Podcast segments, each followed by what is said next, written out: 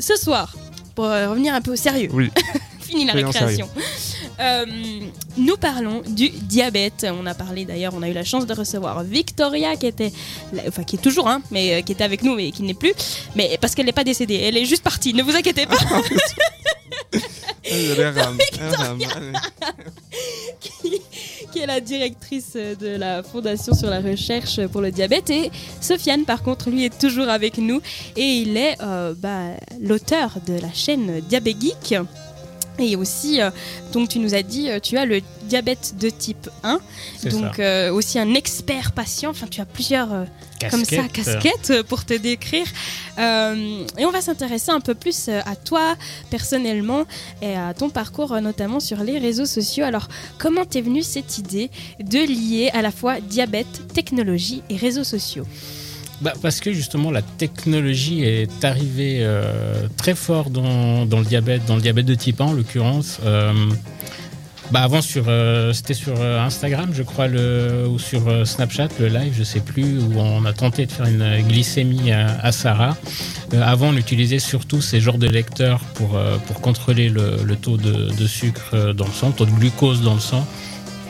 Et euh, ces dernières années, depuis à peu près 2012, il y a ce qu'on appelle des capteurs de glucose en continu qui sont arrivés euh, sur le marché, qui m'ont moi clairement sauvé ma vie, faut dire euh, les choses. Et c'est justement, c'est tombé pile poil au moment où j'ai décidé de me reprendre en main. J'ai découvert qu'il y avait ces dispositifs qui étaient, qui étaient là, des pompes à insuline aussi euh, qui étaient là.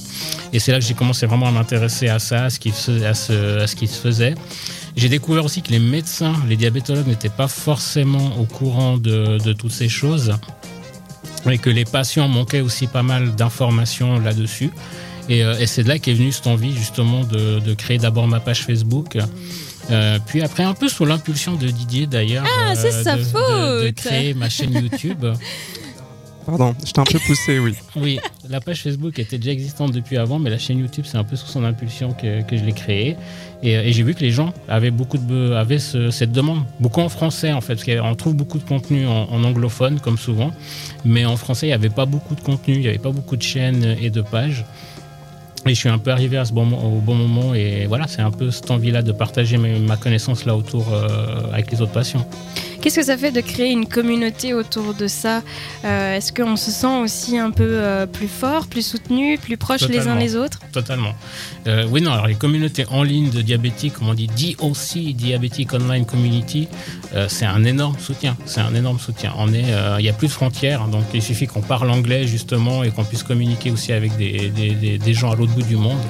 Et oui, c'est vraiment un, un soutien quand. Quand ça va pas, quand on a des soucis, quand la glycémie, on a passé une nuit horrible euh, parce que la glycémie était pas top. Il y a ces gens qui sont là, qui nous comprennent, qui ont vécu la même chose et qui nous soutiennent, clairement.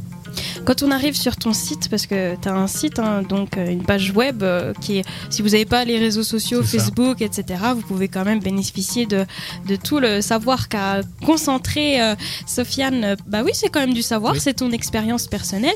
Et justement, euh, éclaire-nous notre lanterne, parce qu'il y a plein de mots comme ça qu'on voit à droite, à gauche, tout un vocabulaire qu'on ne connaît pas. Si par exemple on voit did, euh, A1, C, no. C'est pas, c'est euh, pas dit pour. Didier. hein. Non, mais tu n'es pas le centre du monde, Didier. Ah, ah. On voit d'ailleurs Didier sur Bien la qu'il page, y a sur le Did, site web. le nom DID sur Oui. la chaîne YouTube. Voilà, qu'est-ce que ça veut dire tout ça? Alors DID, diabétique insulino-dépendant. Donc D'accord. c'est comme on l'expliquait avant, il y a les diabétiques de type 2 qui peuvent être traités au début, voire toute leur vie si tout va bien pour eux, uniquement par comprimé, par des médicaments à prendre Parce par qu'il y a voie orale. diabète insulino dépendant et requérant. C'est ça. Donc un diabétique de type 2 peut devenir avec le temps insulino-requérant, donc avoir besoin d'insuline finalement. Tandis qu'un diabétique de type 1, dès le déclenchement de la maladie, ne fabrique plus d'insuline. Bon, bien qu'au début, il y a ce qu'on appelle une phase de lune de miel où il y a encore un peu, mais in fine, bah, il produit plus vraiment d'insuline et là, on est dépendant à l'insuline. Donc dit diabétique ou diabète insulino-dépendant. Et Dexcom Dexcom, c'est une marque. Ah d'accord. C'est un, un laboratoire qui fabrique justement les CGM, Continuous Glucose Monitoring. C'est ce que j'expliquais, c'est ce qui m'a un peu sauvé la vie en fait. C'est un capteur de glucose en continu. C'est euh, donc un, un petit filament, comme un petit cheveu qui va se placer euh, sous la peau et qui va capter, mais pas dans le sang cette fois, vraiment dans le liquide qui est euh, dans les tissus, va capter le glucose dans ce liquide et euh, nous donner sur notre smartphone, sur notre smartwatch, sur un appareil dédié, euh, nos valeurs, nos glycémies toutes les 5 minutes en fait. Et surtout, moi, ce qui m'a vraiment changé la vie, c'est qu'il y a des alarmes qui vont nous dire attention, t'es trop haut ou attention, t'es trop bas. Et Dexcom, c'est une des différentes marques. Il y a Medtronic, il y a Eversense de Roche, il y a le Freestyle qui est une autre catégorie. Et voilà, donc Dexcom, c'est juste une marque. Un dernier, A1, c'est Now. A1, c'est Now, c'est aussi une marque. c'est aussi une marque. Mais qui est liée en fait à ce qu'on appelle l'HbA1c. Ah, tu vois, une marque amène un autre terme compliqué, donc de toute façon, on s'y retrouve. Donc tu disais. Donc HB1C, c'est l'hémoglobine glyquée. C'est ce que. C'est ce qu'on en parlait tout à l'heure, justement, cette. Euh, cette moyenne de la glycémie sur les trois mois, on appelle ça une hémoglobine glyquée. Et l'acronyme scientifique, c'est HbA1c. Et donc le A1c Now, c'est un appareil qui permet de mesurer cette hémoglobine glyquée, mais soi-même à la maison, sans devoir bah, aller. un petit peu comme le euh, petit appareil qu'on a utilisé pour te faire euh, la glycémie mhm. avant, c'est à peu près le même principe. Sauf qu'au lieu de te donner ta glycémie, ça te donne ton, ton hémoglobine glyquée. D'accord. Voilà. Donc tu nous présentes tous ces appareils, toutes ces technologies euh, sur ton site et sur tes réseaux sociaux. Est-ce qu'il il y a aussi des, des limites, des des technologies qui, qui, ne vont pas assez loin, tu as des idées que tu te dis, voilà, il faudrait inventer ça, et puis tu ne sais pas si un chercheur qui nous écoute tout d'un coup, il se dit, ah, mais je, je, vais créer ta machine que tu veux. Bien sûr, nous les patients, on aimerait avoir le, le, dispositif le plus abouti, le, plus moderne, le plus euh, qui fait tout automatiquement qui est malheureusement pas le cas. Il y a, ça avance beaucoup. Il y a ce qu'on appelle aujourd'hui les boucles fermées. Donc, euh, bah, je parlais des capteurs de, glucose on continue juste avant. Il y a pour l'insuline, il y a les pompes à insuline. Donc, au lieu de se piquer 2, 3, 4, 6 fois par jour, ça fait beaucoup. Avec ça fait ça fait ça peut faire beaucoup avec euh, ce qu'on appelle des stylos à insuline. Donc on va visser au bout du stylo une petite aiguille, mettre la dose qu'on a besoin et s'injecter euh, sous la peau. On peut porter une pompe à insuline qui, euh, qui, elle, va administrer en continu des petites doses. Puis au moment des repas, nous, on va lui dire, voilà, il faut tant d'insuline pour euh, compenser le, repas que je prends. Et là, on va se piquer qu'une fois tous les trois jours pour changer le, petit cathéter, le petit tuyau qui va sous la peau. Et là, il y a des boucles fermées qui, en fait, qui coupent les capteurs et les pompes. Et on les dit hybrides parce qu'en fait, elles vont gérer d'elles-mêmes une partie du traitement, mais il y a quand même une reste, euh, tout ce qui est insuline pour les repas qui va devoir être géré par nous-mêmes. Et nous, ce qu'on aimerait, ce serait un système qui gère tout automatiquement. C'est ça. Bah oui, on a envie de faire le moins possible, c'est bah normal. Bah oui. Ça, c'est clair. Euh, est-ce qu'il y a quelque chose que tu aurais envie d'ajouter, que je ne t'ai pas posé comme question par rapport à ta chaîne, que tu aurais envie d'exprimer ou par rapport à, à tout ça?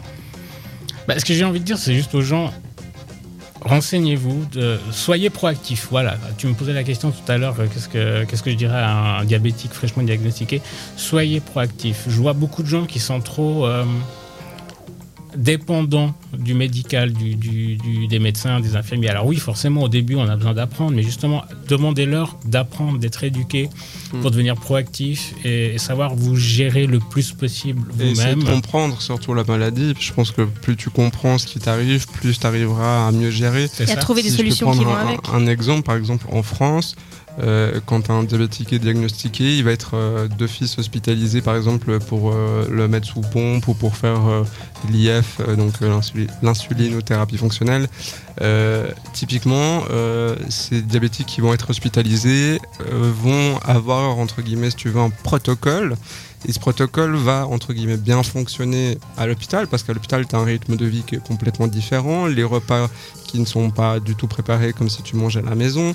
Euh, il y a tous ces, tous ces facteurs, parce qu'il euh, y a aussi l'émotionnel, il y a plein de facteurs à prendre en compte. Et du coup, à l'hôpital, bah, entre guillemets, ça va peut-être bien se passer. Et souvent, on voit sur les groupes les patients qui sortent de cette semaine d'hospitalisation, par exemple, qui tout d'un coup se disent Oh là là, mais euh, ça fonctionne pas, on m'a dit de faire tant et ça fonctionne pas, j'arrive pas à gérer, qu'est-ce, qu'est-ce que je dois faire Et ils sont perdus. Et c'est juste parce que justement, il y a ce différent changement de mode de vie qui du coup euh, impacte.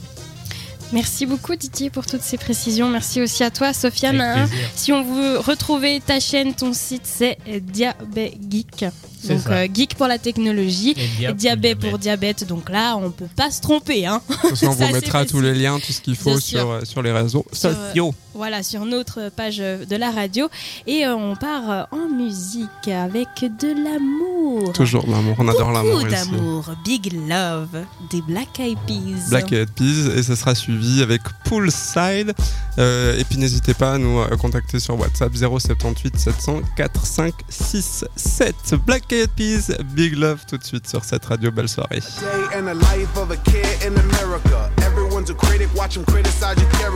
Everybody watching you.